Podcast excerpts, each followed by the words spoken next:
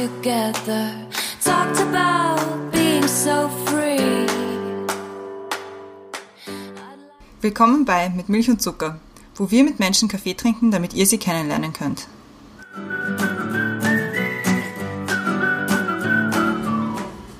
Wir sind wieder bei Mit Milch und Zucker. Heute hat uns der Andreas besucht oder besucht uns eigentlich immer noch. Hallo Andreas. Hallo, grüß euch. Die Brenda ist auch wieder da. Rascher. Äh, der Andreas ist noch 49, nicht mehr lange, aber noch ist er 49. Und vom Beruf, Zwei Monate noch. ja, Countdown läuft. Ja, Und vom Beruf ist er vieles, aber hauptsächlich Sozialtherapeut. Ich bin hast die große Freude, dir das Thema vorzustellen, mit, über das wir gerne mit dir reden wollen. Das Thema ist jetzt nicht, dass wir sagen, wir müssen nur über das reden, aber es ist so, wir haben uns überlegt, was ist ein gutes Überthema? Und wir haben uns das Thema Lebensrealität gesucht. Ja. Weil wir gesagt haben, du bist so vielschichtig und du, hast- du machst so viel und kommst aus so verschiedenen Ecken und hast viele Interessen, was aber immer mit einem, mit einem verschiedenen, mit einer verschiedenen Realität zu tun hat. Und deswegen war das so unser Thema und wir haben, das wäre irgendwie spannend, das ein bisschen zu beleuchten. Da sind wir jetzt. Eine einfache Einstiegsfrage mal. Ein guter Kaffee ist oder war für dich? Da geht es nicht nur um den Kaffee, wie der geschmeckt hat, sondern auch, wo du den getrunken hast, mit wem du den getrunken hast. ja also äh, geprägt bin ich ja worden ähm, Kaffee mit viel Schlagerbass. Ja. Also kann ich mich noch gut erinnern, so gewisse Familienevents, ja, bei den Tanten oder Onkels, nicht, wo dann einfach in den schwarzen Kaffee ist statt Milch ist da ist ein Schlagerbass eingegeben worden und da ein Riesenkupf. Also drauf, geschlagen. ne? Und dann haben wir halt dieses Schlagerbass so wirklich schön gelöffelt, bis wir zum Kaffee gekommen sind. Und das war grauslich. Man dann Zucker reingeben. Dann habe ich den Zucker reingeschüttet, weil anders hat man es nicht.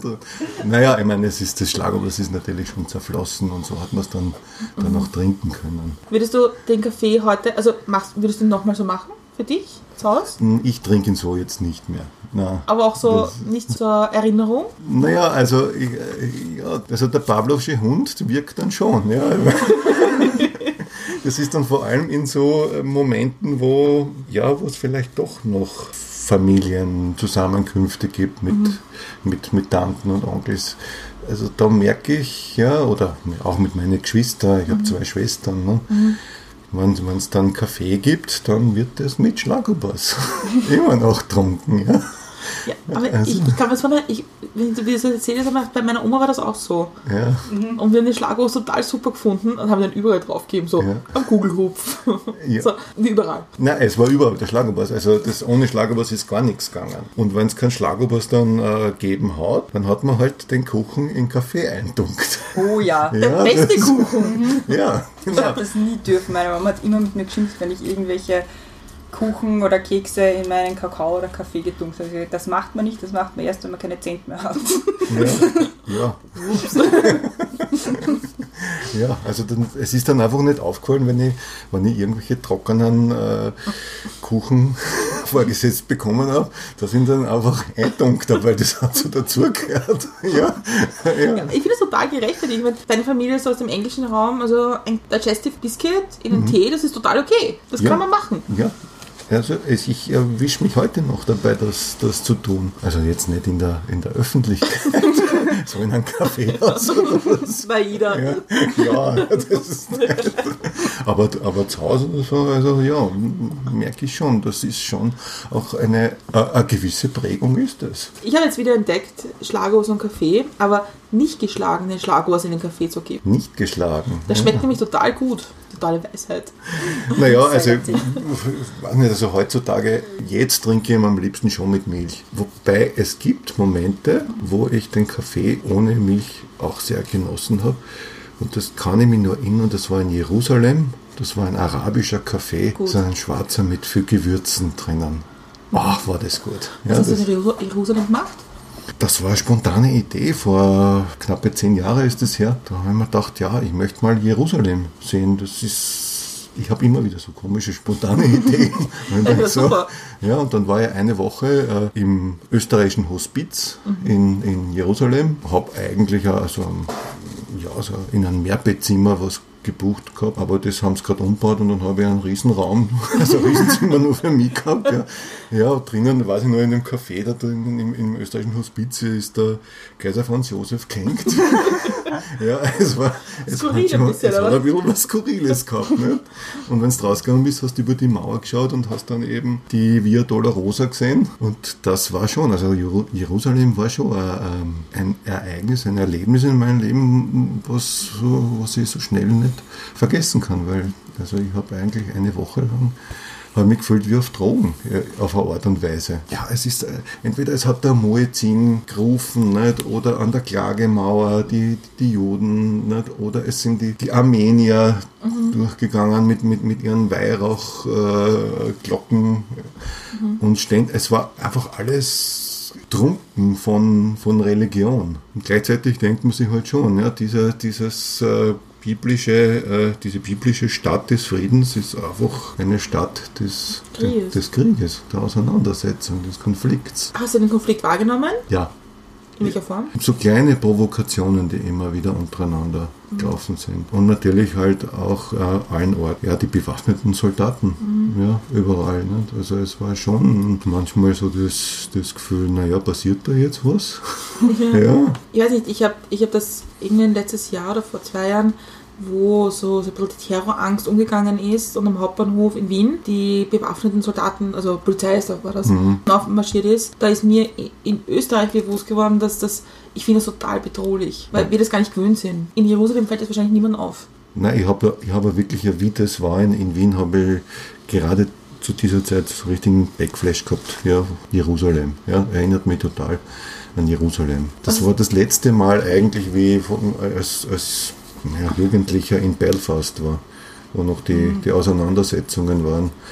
Äh, mit Bomben, da sind ja wirklich die Bomben Ja. geflogen. Ja. Da bin ich gerade im- mit einem Freund in Belfast angekommen. Wir sind von Dublin mit dem Bus nach Belfast gefahren. Kurz ja, wir kommen halt rein, fahren in die Stadt rein und überall Militär. Wir hören dann eben auch, dass ein, ein paar Stunden vorher ist eine Bombe in die Luft geflogen in, in Belfast. Ne?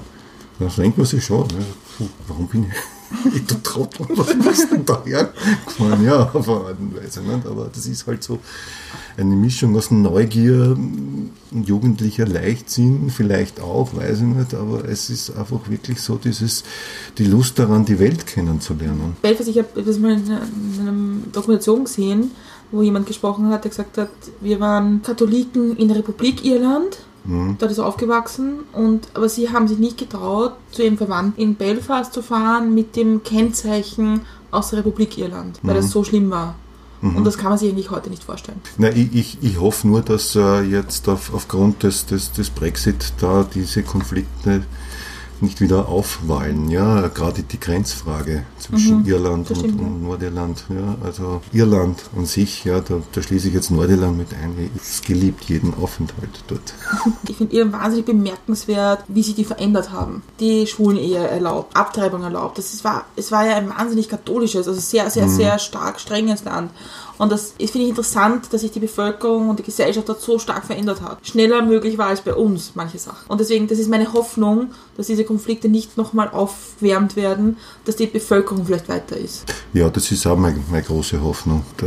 Es ist natürlich auch der Einfluss der katholischen Kirche ist nicht mehr, er ist noch immer da. Mhm. Er ist nicht mehr so groß wie früher.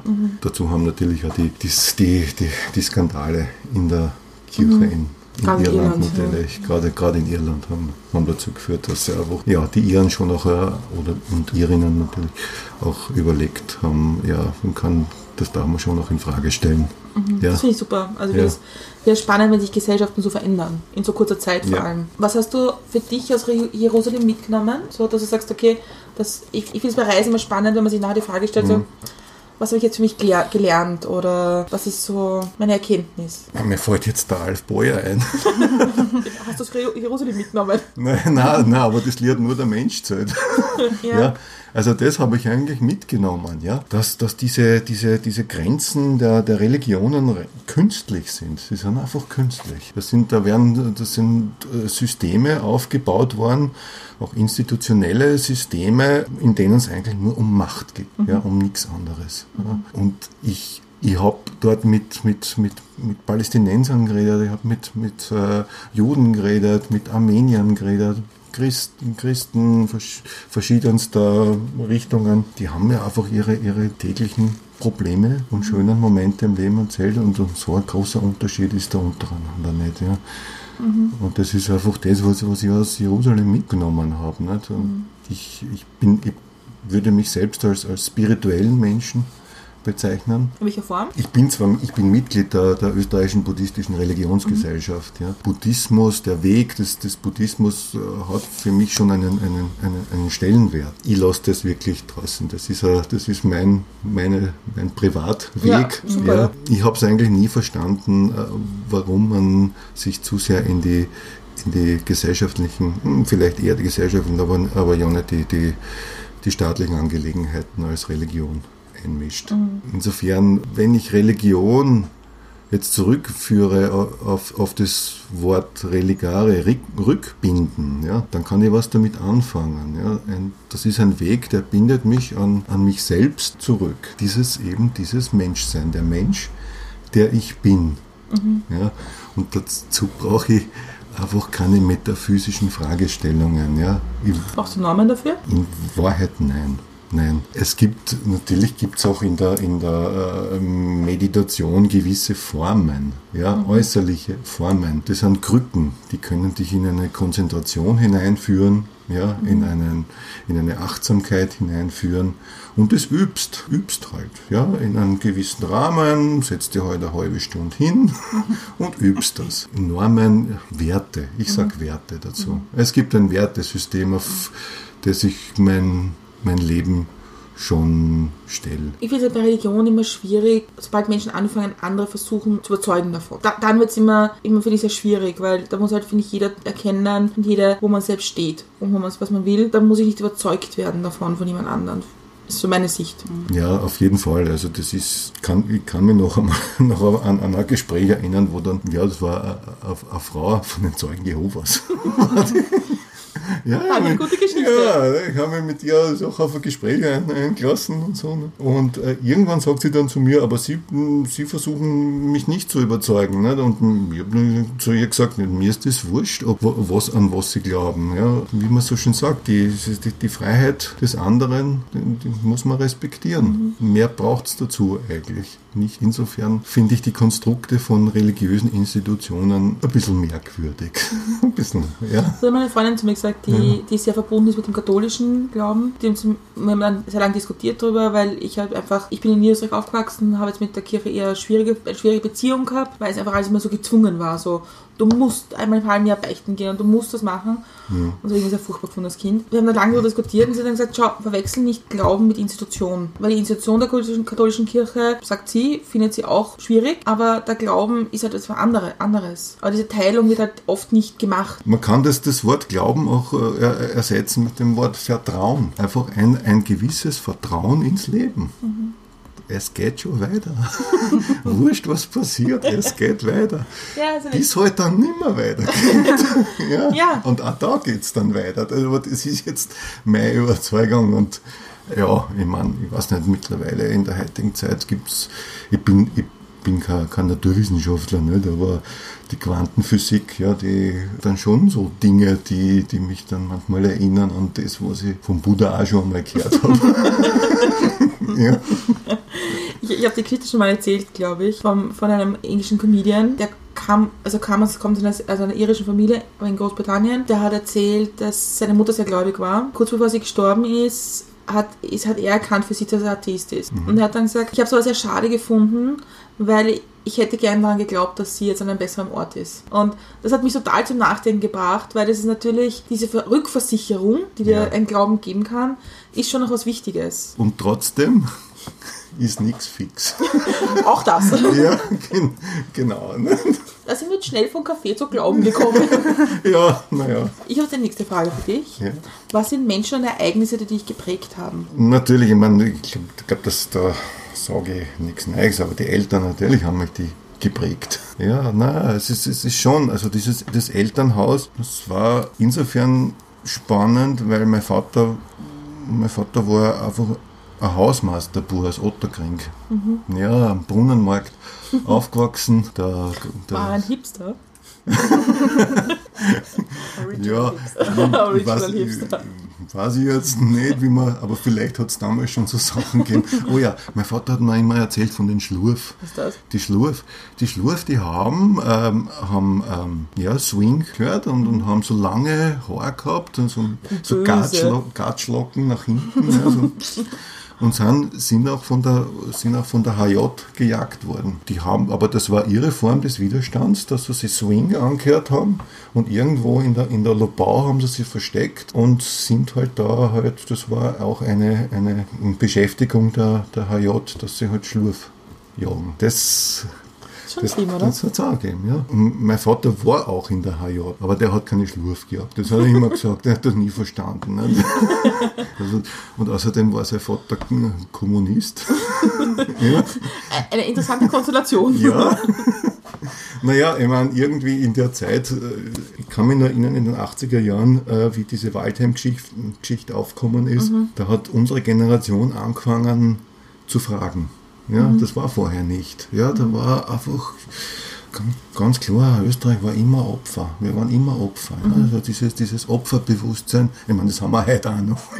Ja. Irgend, Ja. irgendwo auch. Ja. Ja. Aber zumindest so diese, diese, die, diese Geschichtsverfälschung, die war noch viel stärker. Und für meine Generation war das wirklich noch so, dass man, wie, kein Opfer. Der Waldheim ist, war selber ein Nazi, nicht nur das Pferd. Ja, oder so, so wie es dargestellt Ja. war. Ja, und das waren eigentlich auch, äh, der, auch der Beginn von, von Gesprächen mit meinem Vater oder halt anderen seiner Generation. Und da sind halt auch so die ersten Geschichten hochgekommen ja, aus der Zeit, wo ich einfach einfach auch verstanden habe, wie es so, so weit gekommen ist, dass er bei der HJ war und dass er einfach keine andere Möglichkeit gehabt hat. Hat der Vater gern drüber gesprochen? Na, gern hat er nicht drüber gesprochen. Er hat es dann immer wieder in bestimmten Momenten, wenn Demonstrationen waren. Das, er hat immer Angst gehabt für sowas. Demonstrationen, irgendwo wo Massen sind, da ist er dann immer gekommen mit, mit Elias Canetti, ja, Masse und Macht oder Aufstand der Massen von Ortega y Gasset und das habe ich mir immer angehört.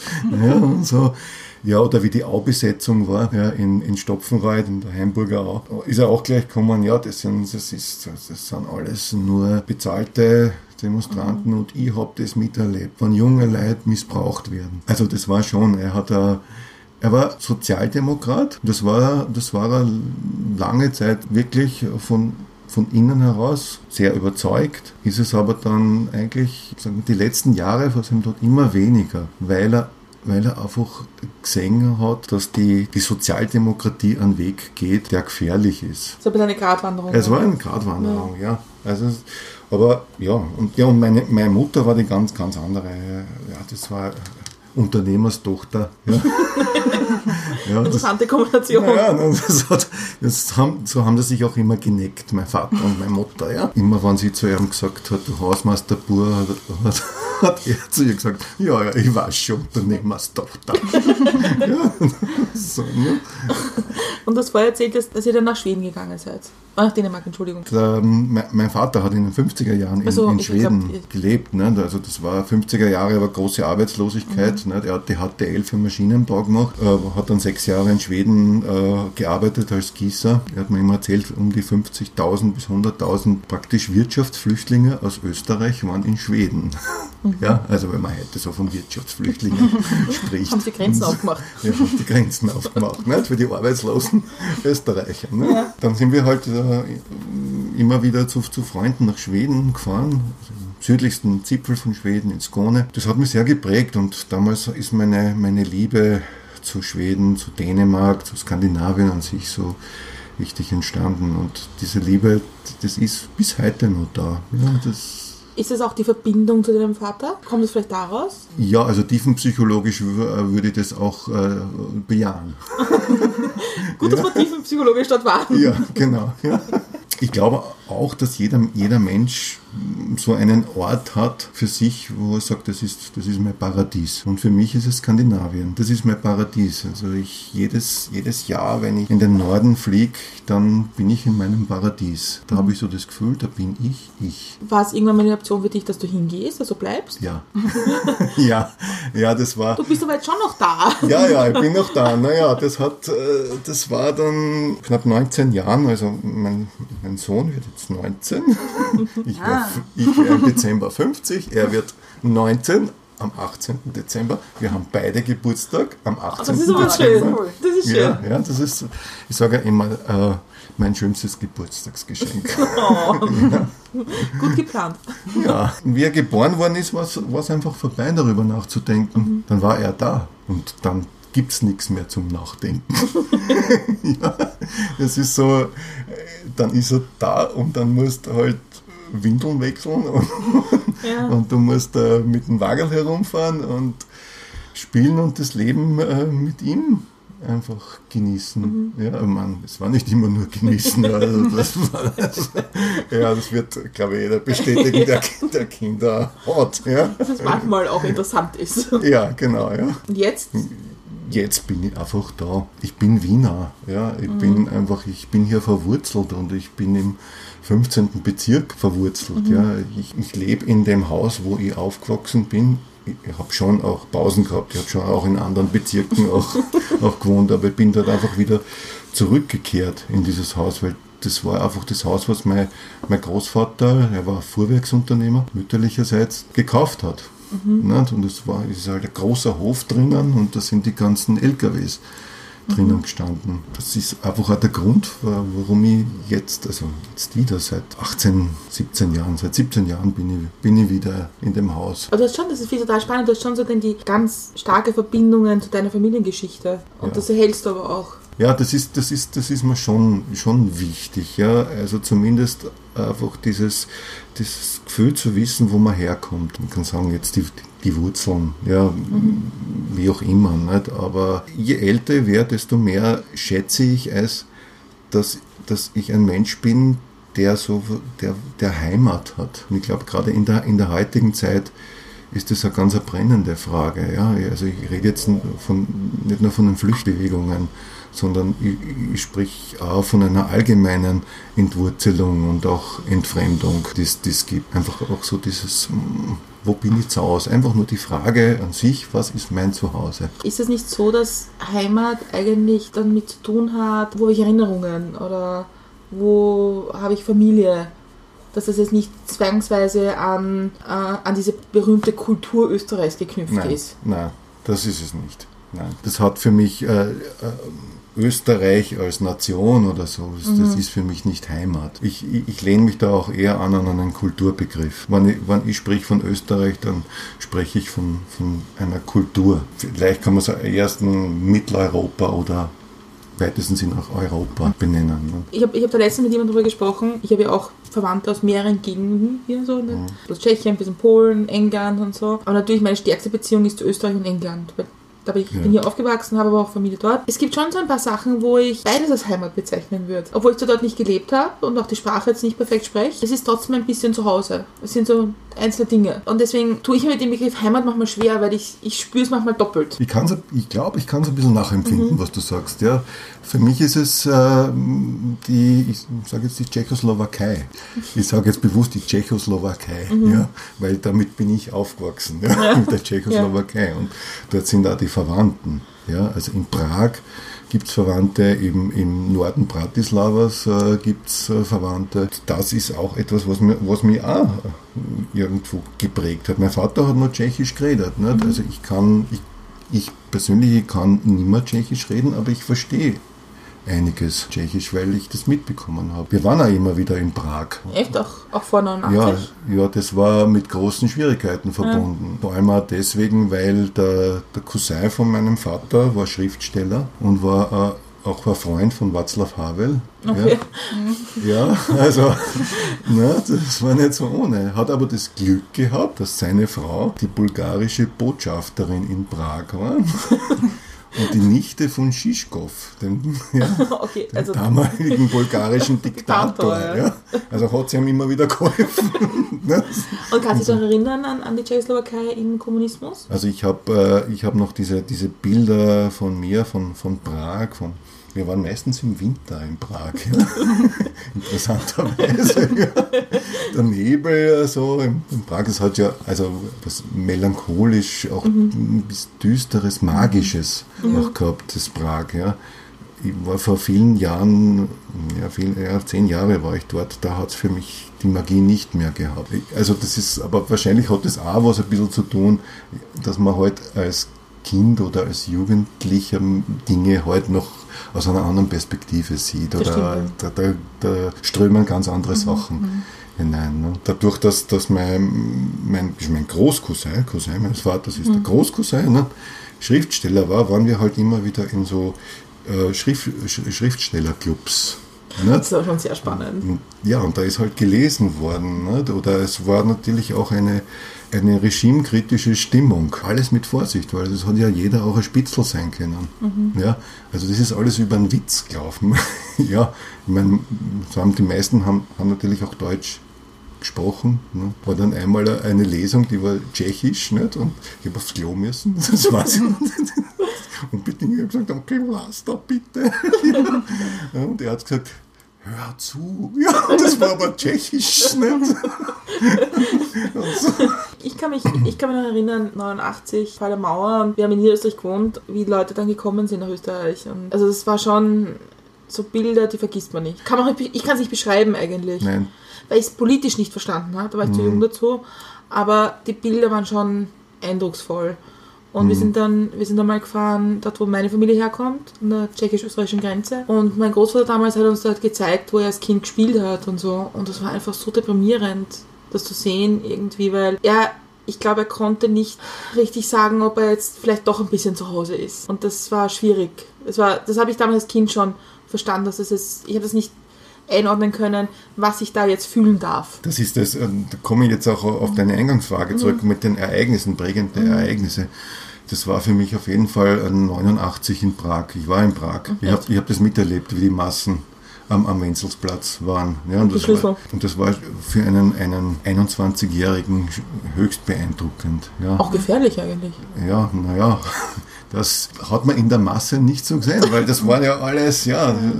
Und ich, ich, ich weiß auch noch, wie, wie, sie, wie dann Dubček auf, auf den Balkon gekommen ist ja, und die Massen umarmt. Und alles Svoboda, Svoboda, Freiheit, Freiheit geschrien haben. Also ich war mit einem Freund ne, und der Freund fragt mich immer, wer ist denn das sag, das, heißt- das heißt Freiheit.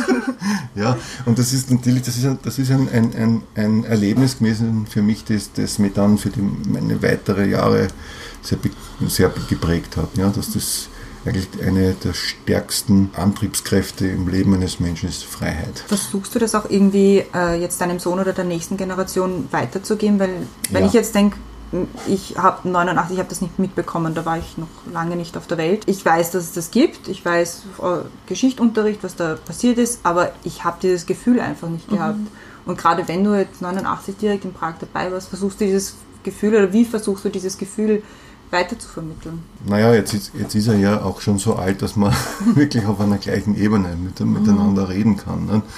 Und das ist also für mich äh, immer so die, die Frage, ja, will man, wie vermittelt man Dinge? Ja, ich will ihn ja nicht vor- davon überzeugen, dass das, was ich erlebt habe, man- dann höre ich meinen Vater ja schon. Ne? Also, obwohl, da kommt man ja nicht aus. Irgendwann ist halt Vater. Ne? Ja, aber, du, du bist ja auch froh, dass dein Vater das erzählt hat. Ja, natürlich, klar, sicher. Ne?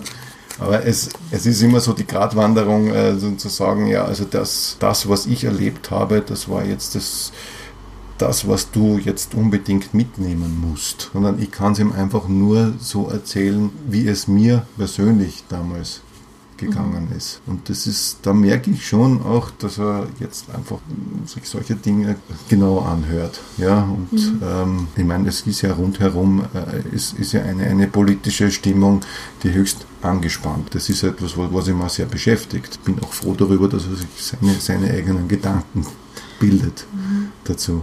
Ich fahre ich fahr fast jeden Tag über eine Grenze, Slowakei, Tschechien, Ungarn irgendwo. Wenn man es wieder sieht, diese Grenzkontrollen und diese Zäune bei Ungarn, das sind schon Bilder, die erinnern mich. Also mich erinnert das an früher. Das ist furchtbar. Ja, und das ist ganz Ja. furchtbar, weil das kann sich halt jemand, der, der das damals irgendwie nicht gesehen hat, kaum vorstellen, wie das ist, wenn Leute einfach ausgesperrt sind. Ja. Oder eingesperrt, ist je nachdem. Ja. Aber dass, dass man Völker einsperren kann. Mit irgendeiner wahnwitzigen Geschichte. Das, also das macht, das, da- das macht mir Sorgen und mich reizt dann auch. Also wir sind, glaube ich, zurzeit eine vergiftet durch Angst.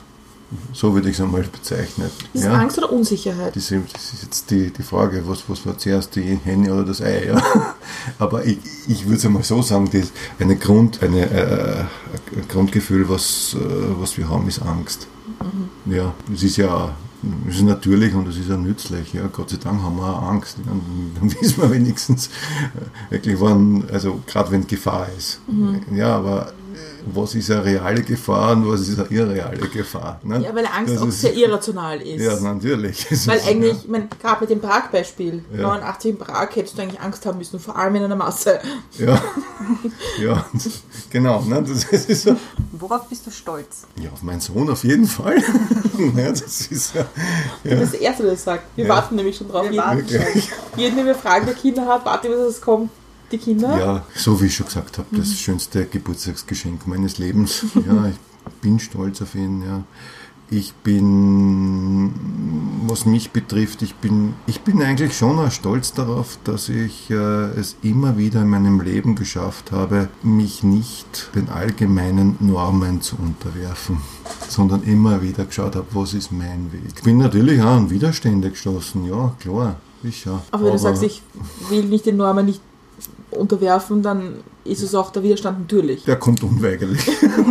das ist so, ja. Was sind so Wider- Widerstände, auf die du gestoßen bist, zum Beispiel? Naja, ich war schle also schlechter. Ich, bin auch ein willst sagen, schlechter. ich war ein Schläger. Nein, nein, das, nein, das nicht. Wobei es ja also gerade im, im, im 15. schon auch so ab und zu Schlägereien gegeben hat. Also ein Wösbachpark oder drei Hauskäfig oder sowas. Gut. Nein, aber das wollte ich eigentlich nicht sagen.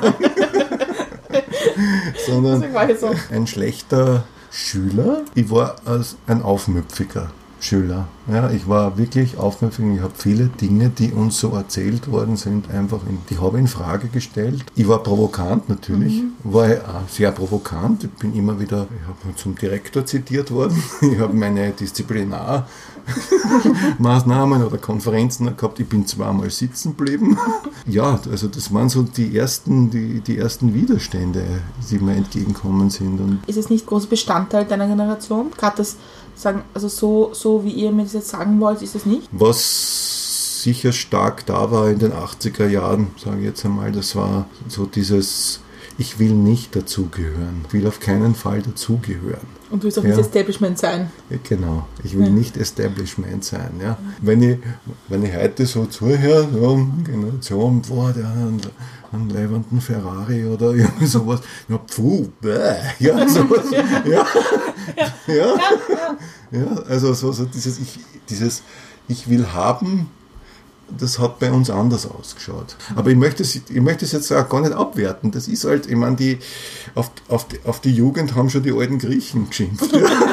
ja, das ist, hat sich einfach verändert. Das war halt, die 80er Jahre waren schon eine ganz eigene Zeit. Du bist auch in Wahrheit die erste wirkliche Nachkriegsgeneration. Das, deswegen, also gerade in Österreich glaube ich, dass das schon auch wichtig war, zu sagen, erstens, wir wollen jetzt manche Dinge auf den Tisch und wir wollen Sachen in Frage stellen. Und ich glaube, das war für die Entwicklung auch, also für Österreich auch ganz wichtig. Also wir haben sicher, äh, einerseits haben wir äh, Dinge in Frage gestellt, aber wir waren auch eine, eine sehr glückliche Generation, weil wir alles gehabt haben. Also diese, diese Ängste und Sorgen der jetzigen Generation, die hatten wir nicht. Wenn ich mir heute anschaue, so dieses, dieses, das, auch das, das Schulsystem, ja, einfach alles nur mehr so funktionieren muss, dass man sich in dieser harten Welt da draußen irgendwie beweisen kann Oder anpassen kann. oder anpassen kann. Teilweise stimmt's auch. Es, ist, es hat sich schon auch verändert. Insofern, dass ich, ich meine, ich habe ich hab mir keine Sorgen gemacht, ob ich jetzt die Schule schaffe oder nicht. Weil das war aber nur die Generation, die halt auch gesagt hat, ja, das wird schon irgendwie gehen.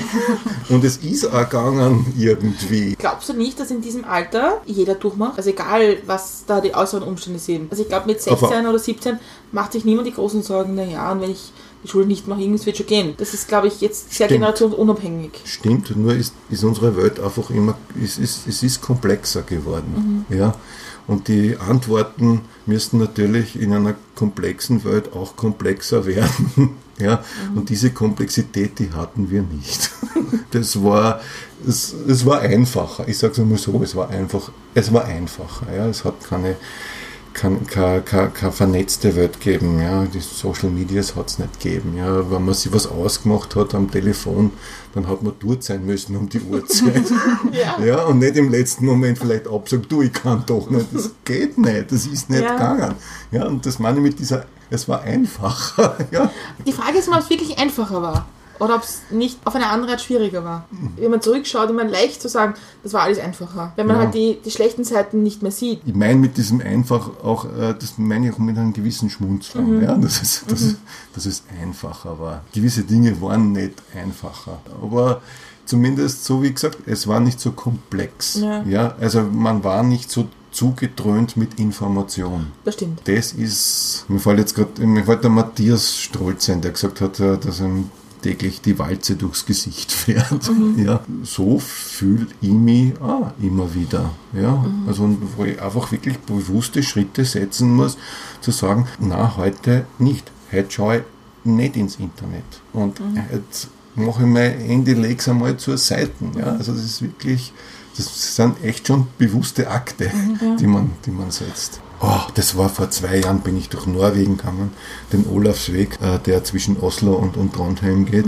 Ja, und ich habe dort vier Wochen lang nichts gehabt. Ich habe meinen Rucksack gehabt und meine Wanderschuhe und das Zelt und bin einfach da diese 600 Kilometer darauf gegangen. Wahnsinn. Ja, es war wirklich, es war, ich habe einfach in der Zeit gelernt, mit, dass man mit sehr wenig auskommen kann. Und in der Zwischenzeit sind ein paar Sachen passiert in der Welt. Ja, wirklich. Ja. Aber es ist, Das, sie hat sich auch weitergedreht, die Welt. ja, sie hat sich, genau, sie, auch ohne mich. Ja, ja, das ist, Nein, ich finde es ich es total wichtig. also das ist, das ist schon etwas so, dass so dieses, ich glaube schon auch, dass wir wieder ein bisschen mehr drauf schauen müssen, auf, auf, auf die Leichtigkeit im Leben. Dass das Leben einfach nicht nur Kampf ist, sondern es ist leicht und es ist ein Spiel, das durchaus auch Spaß und Freude machen darf. Ja, ich finde, dass man, man, man verlernt, Menschen richtig kennenzulernen. Weil es ist ja dieses, was sind Freunde auf Facebook und da weiß man ein bisschen was. Aber man ver- verlernt, irgendwie Fragen zu stellen oder zu hören, was Menschen erzählen von sich. Oder zu wissen, was Menschen können, zum Beispiel. Oder auch genau zuzuhören, was die Menschen überhaupt sagen. Was meinst Dieses, dieses schnelle über den Facebook-Feed lesen. Ja. Ja, dieses Zuhören ist ja überhaupt, ne? ja, alle, alle Welt redet von, wir müssen wieder uns zuhören. Ja? Gerade die Politik redet ja ganz viel vom Zuhören. Also es gibt kaum einen Bereich, wo so wenig zugehört wird. Ja, wie, wie in der Politik, nämlich wirklich zuhören, weil zuhören heißt für mich nicht nur mit den Ohren hören, sondern den ganzen Menschen wahrnehmen, der da ist, ja, den Sinnen wahrnehmen. Ja.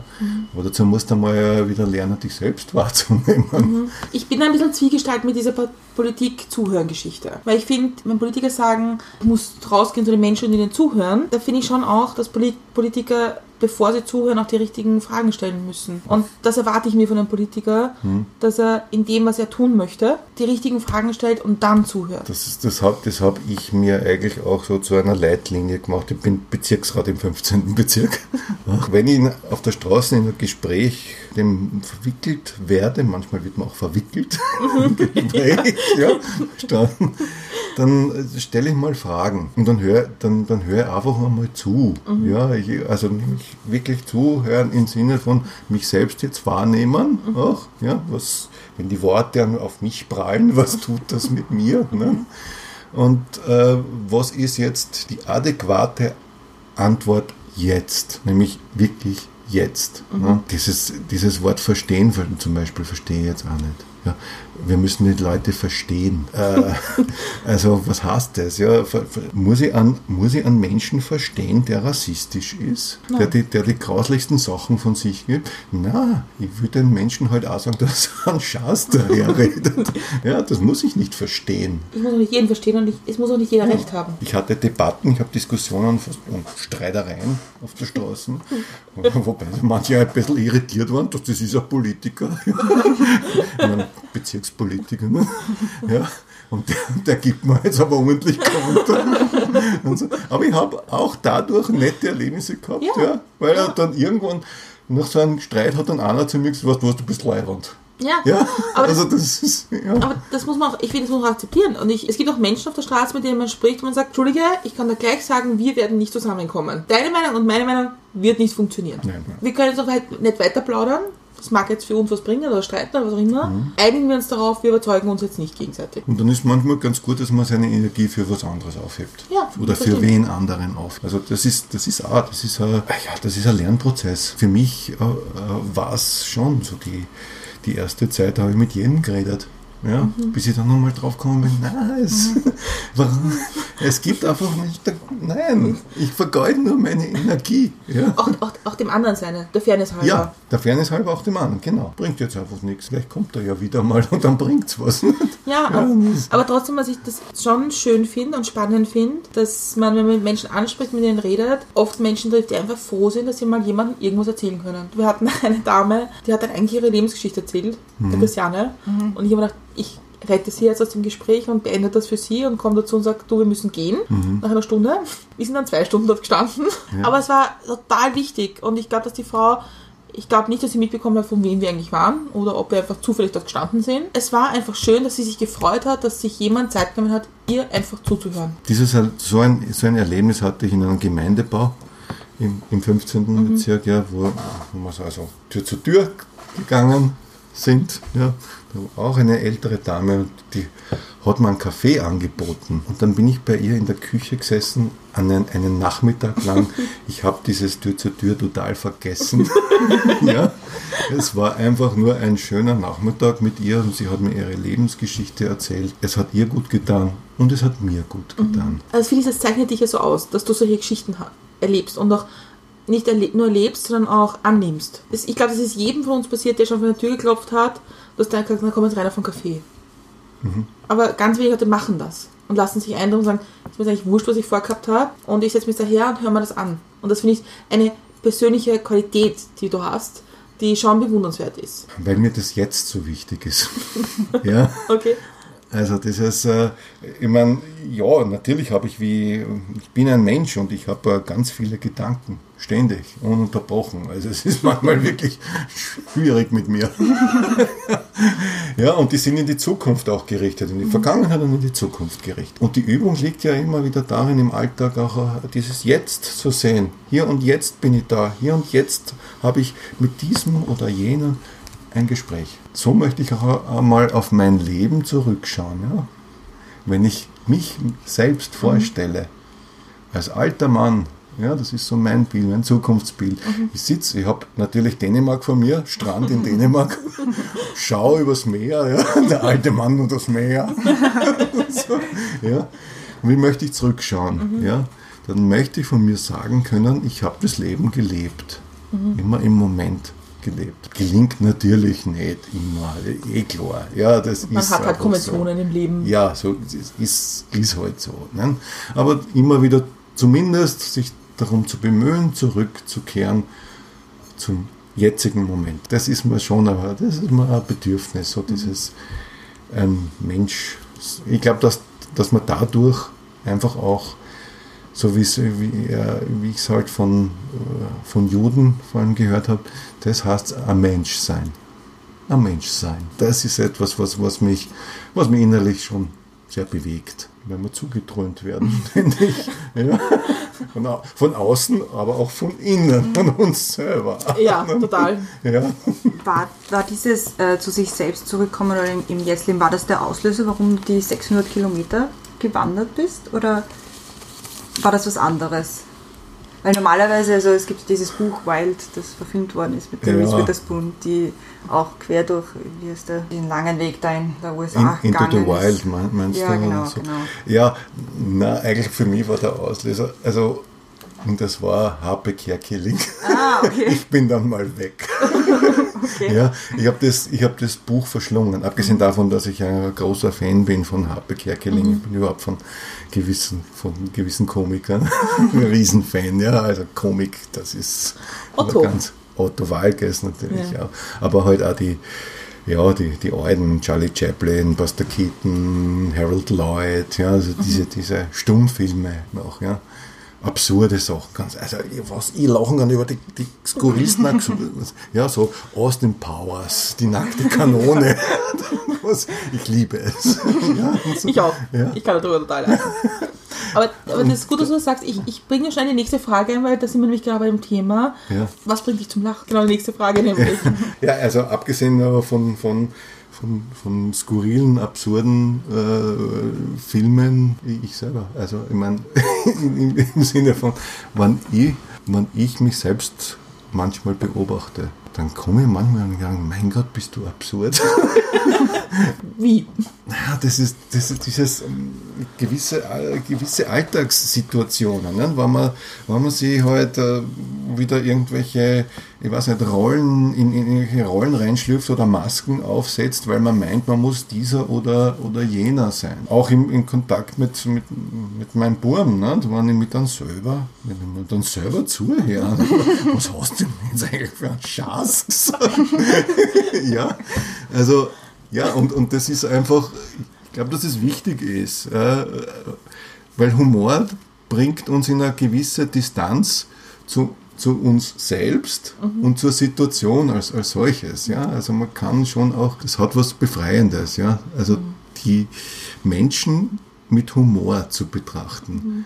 Was nicht heißt, dass man über sie lachen soll, ne? das ist was anderes, ja, sondern einfach äh, so eine gelassene Heiterkeit.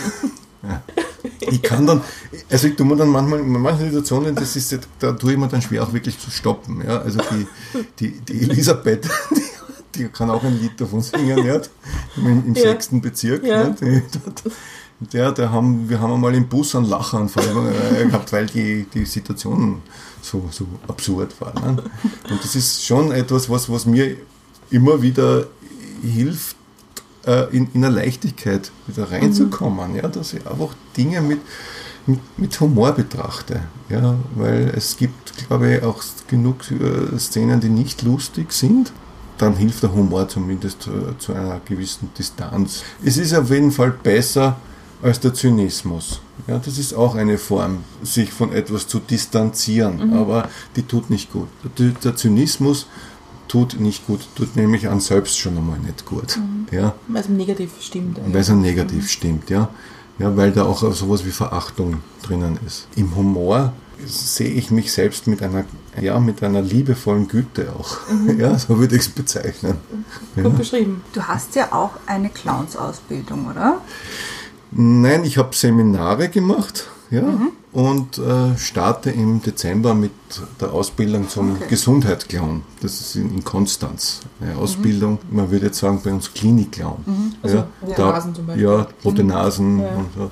Dauert zwei Jahre Okay. und das ist eigentlich auch ein, ein, ein alter Traum von mir, eine Clown-Ausbildung zu machen und jetzt ja mit, mit 50, also dann bin ich ja schon.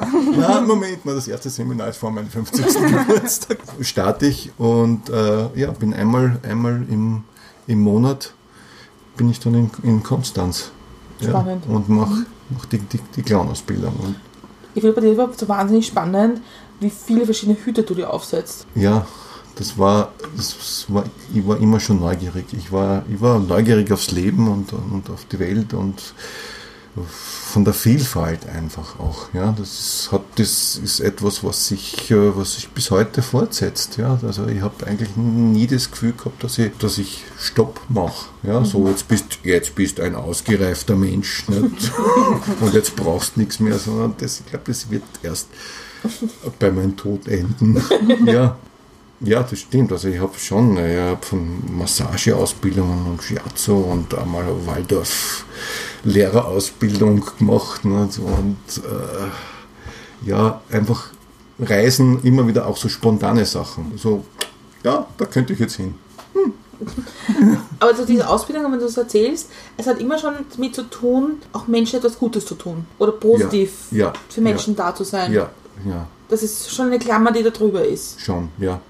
Das war also äh, etwas zu tun, was, was jetzt äh, mein, mein, meinen schieren Egoismus befriedigt, das war mir zu wenig. Ja. Ich habe ich hab schon immer gehabt, was ist jetzt auch der, der, der Mehrwert für andere.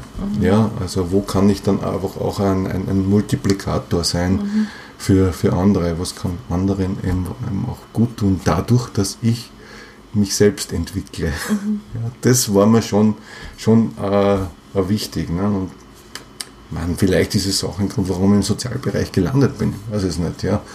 Wird auch Schon naheliegend. ja, es ist naheliegend, ja. Also, ich war halt Zivildiener, habe keine Ahnung gehabt, was ich will. Ja. Und dann bin ich halt im Sozialbereich hängen geblieben, wie so viele Männer. Ja.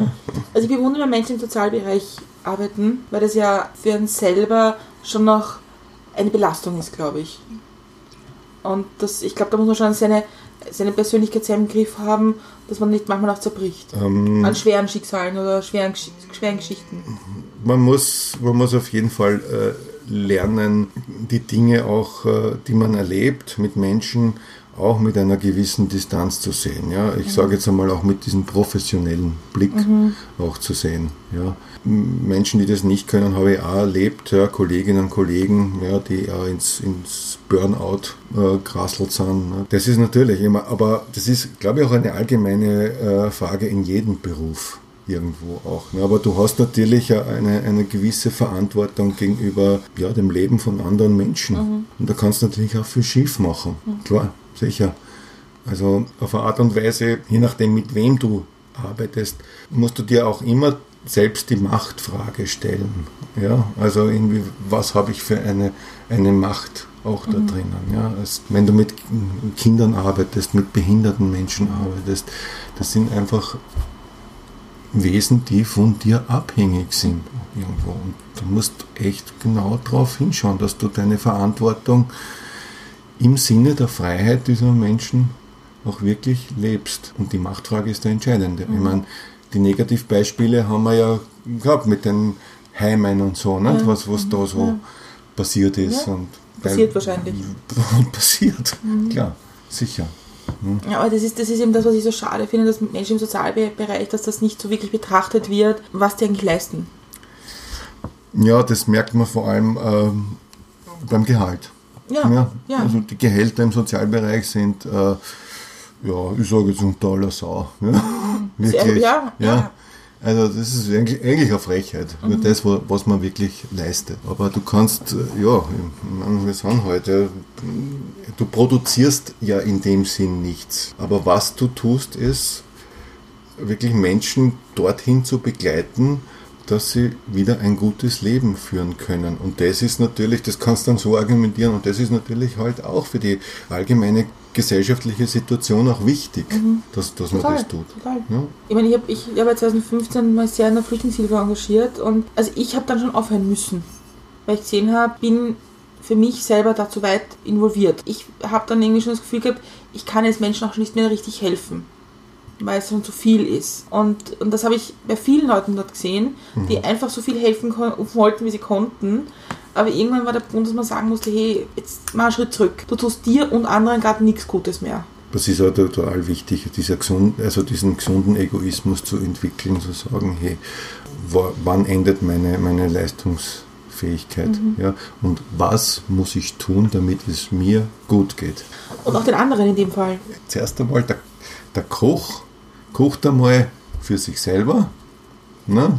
macht sich satt und dann kann er für andere kochen. Ja, das meine ich mit diesem gesunden Egoismus. Ich, ich muss einmal zuerst auf mich schauen, damit ich gut für andere da sein kann. Ähm, ja, also da habe ich genug Menschen erlebt, die das nicht so gut konnten und das habe ich mir eigentlich immer vorgenommen, da möchte ich nicht rein, reinschlittern. Und mein, mein Tun und mein, mein Arbeiten auch wirklich als, als, als Profession, da wird, dafür werde ich bezahlt. Ich meine, nicht gut, aber ja, das ist. Ja. ja. Also ich, ich glaube, da, da muss man schon mal, also ich bin mir sicher, dass man manchmal die Härte haben sagen muss, wenn ich da rausgehe, ist es ein Job und nicht meine Berufung. Ja, das ist ein Job. Ja. Das ist ein Job, ja. Und gleichzeitig kann man sagen, also ich, ich muss schon auch sagen, ich bin jetzt 28 Jahre, 29, bald 30 Jahre bin ich, bin ich im Sozialbereich. Ja, ich könnte mir nichts anderes vorstellen. Das ist das, was ich, was ich kann. Ich hätte irgendwie hat sich das gut getroffen. Ja. Ich und irgendein Pfeil aus der Zukunft dann mitzogen und gesagt, ja, da passt eine. Da bleibt es da bleibst du jetzt drinnen. Ja. Und das äh, hat schon passt. Also ich weiß nicht, ob, ob es irgendwas anderes gegeben hätte, was mich dann, wo ich gesagt hätte, da passe ich auch gut rein. Da passe ich rein. Also sonst wär, war die vielleicht, ich, meine, ich habe Skandinavistik eine Zeit lang studiert. Ne? Ich weiß nicht, ob, ob ich so glücklich gewesen wäre als, äh, weiß nicht, Archivar oder Übersetzer. Übersetzer oder so. Hm, Das ist nicht das, was mich, was mich lebendig macht. Ja. Und das Sozialbereich, dieses Dasein für andere, das ist es. Ja.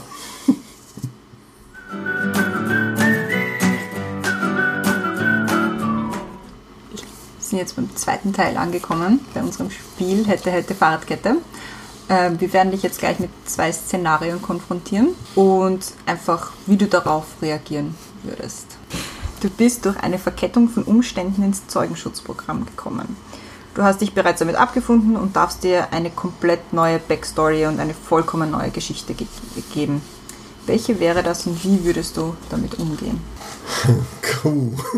Ja, Ja. Easy, easy. Ist es das? Na, das darf ich jetzt. Nein, ich kann, kann ja nicht äh, auf der Bühne auftreten. Ja, da erkennt man mich, wenn ich im Zeu- Zeugenschutzprogramm. bei unserem Zeugnisprogramm kannst du alles machen. ja. Ja. Ja, das, also ganz, also da das machen wir alles möglich. Na, dann glaube ich, dann, dann würde ich Schauspieler irgendwo sein. Ja. Gut, dann muss ich mir eh Masken aufsetzen noch. Nicht? Ja, mich, mich verkleiden. Ja. Ja, aber die Umstände, das machen wir. Das Ja, ist kein Problem. Gut, ja. Also ich, ich, ich wäre ich wär, ich wär Schauspieler, würde vor allem äh, in, in absurden Stücken, also Beckett oder Flann O'Brien oder so, sowas halt, halt spielen, bei mir so die absurden Geschichten drinnen. Äh, Dario Fo ist mir auch sowas. Ja, sowohl auf der, auf der großen Bühne als auch ja, als Stra äh, Straßenmusikant, ja, so Commedia dell'arte. Sowas. Ja, das, das würde ich gern Und wo? machen. Europa, irgendwo. Ich würde herumziehen mit einem, mit einem äh, Zirkuswagen. Im Mittelalter damals. Ja, so, genau, ja, Zir Zirkuswagen und äh, am Abend dann am Lagerfeuer sitzen nicht? und dann vielleicht neue Ideen spinnen mit, mit, mit, mit anderen, ja. Lieder singen, Stücke schreiben, ja, sowas. Ja, das, ist, das hat was von Freiheit. Auch, ja, Große Freiheit. ja, genau, ja. Welchen Namen würdest du dir aussuchen? Gito. Weil? Chito. ja, Chito. Es fa- fällt mir nur ein, weil der, Chi- Chito ist mein, äh, mein, man sagt im Buddhismus mein Dar, der Dharma-Name. Ja, das, der heißt übersetzt äh, ungehindertes Fließen. Ja, das ist japanisch eigentlich. Ja, das ist nicht spanisch.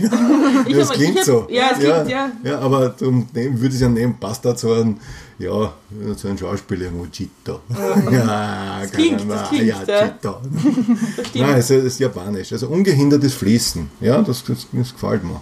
Mhm. Ja, so, das passt halt eh einfach auch zu diesen ja, Wagen durch Mhm. die Gegend ziehen. So,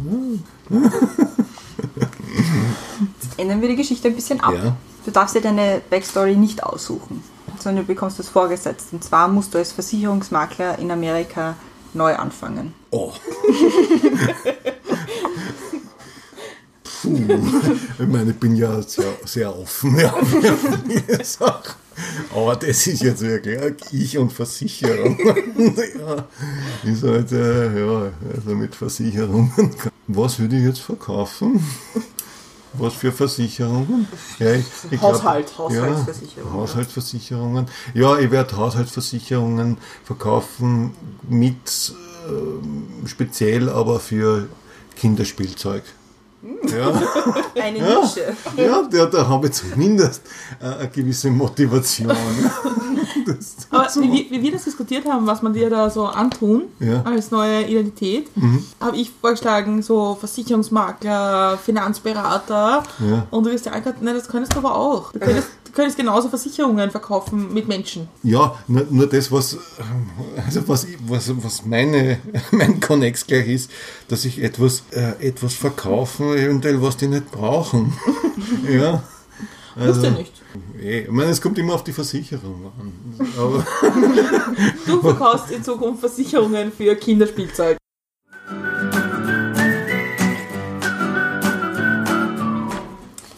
sind jetzt schon wieder am Ende angekommen. Es war sehr spannend, sehr lange, aber ist mir jetzt nicht so lange vorgekommen. Also wir könnten locker noch ja, weitere gut, ja. zwei Stunden da sitzen. ja, Ich hoffe, es hat dir auch gefallen. Ja, total. Ich habe es ich hab's echt genossen. Sehr Bin schön. ganz überrascht, wie viel ich Okay. reden kann.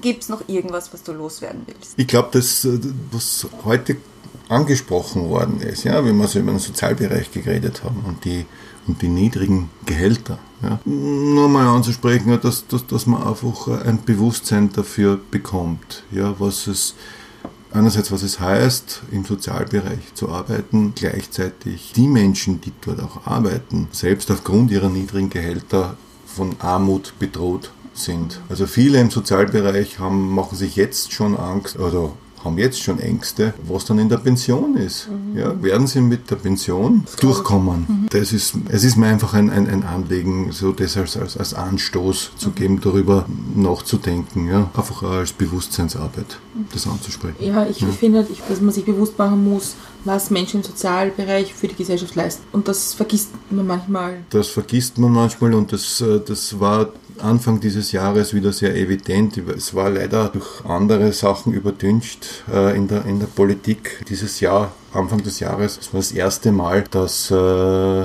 das gestreikt worden ist. Ja? Es ist im Sozialbereich österreichweit gestreikt worden. Ich habe aber jetzt in den Medien eigentlich nicht, nicht viel Resonanz gesehen darauf. Es interessiert irgendwie nicht. Es interessiert nicht so, wie wenn jetzt, weiß nicht, ich sage jetzt einmal, die Metaller jetzt in ihre Verhandlungen gehen. Ja, ich meine, wichtig, ja, die, wenn die, die Metallerlöhne sind, so, sind wegweisend. Aber das wird natürlich äh, wirklich mehr interessieren. Wenn jetzt äh, österreichweit sozial, im Sozialbereich gestreikt wird, dann hat es ja eine, eine kleine Überschrift einmal gehabt auf ORFAT oder im, im Standard, also eher so in Qualitätszeitschriften. Ne? Aber sonst war nichts. Wirklich nichts. Da hat man sich dann, es war damals diese Sache mit, mit dem Udo La- Ja. äh, Niederösterreich und so, das hat, da haben sie alle auf über das, das Thema von Erwerbsarmut im Sozialbereich. Darüber ist nicht diskutiert worden. Es hat keine, weiß nicht, keine, Diskussion gegeben im, im Fernsehen, im Radio, nirgends war was. Ja, es waren einfach nur kurze Überschriften und das, das war's. Und das hat mich geärgert. Das hat mich einfach auch geärgert. Ja. Das verstehe ich total, zu Recht auch. Welchen, welchen Wert misst man der Arbeit von Menschen, die im Sozialbereich tätig sind, bei? Das ist mein Anliegen, das anzusprechen. Finde ich sehr gut, finde ich auch sehr wichtig. Also meine höchste, höchste Bewunderung haben die Menschen im Sozialbereich und ich sehe auch, was sie tun für die Gesellschaft und was sie leisten dass das herausragend ist. Ich glaube, wenn wir nicht anfangen, das auch zu wertschätzen in Form von Geld, dass wir ein gesellschaftliches Problem irgendwann kriegen werden. Und das muss man schon noch sehen. Die allerletzte Frage. Ja. Das ist jetzt meine. Ja. Und du trinkst jetzt einen Kaffee. Also am, am liebsten trinke ich ihn schon mit, äh, mit Milch und Zucker.